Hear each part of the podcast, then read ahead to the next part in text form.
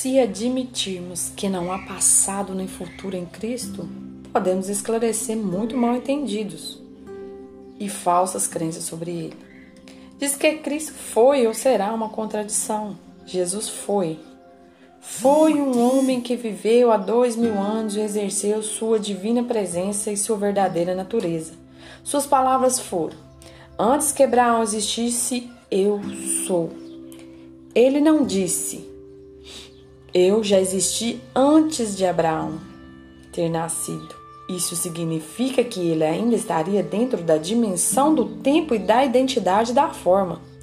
As palavras eu sou, utilizada em uma das frases que começa no tempo passado, indicam mudança radical, uma descontinuidade na dimensão temporal. É uma afirmação estilo zen, de grande profundidade.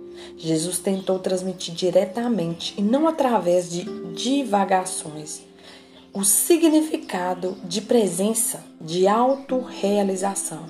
Ele foi além da dimensão da consciência governada pelo tempo e penetrou no domínio da eternidade.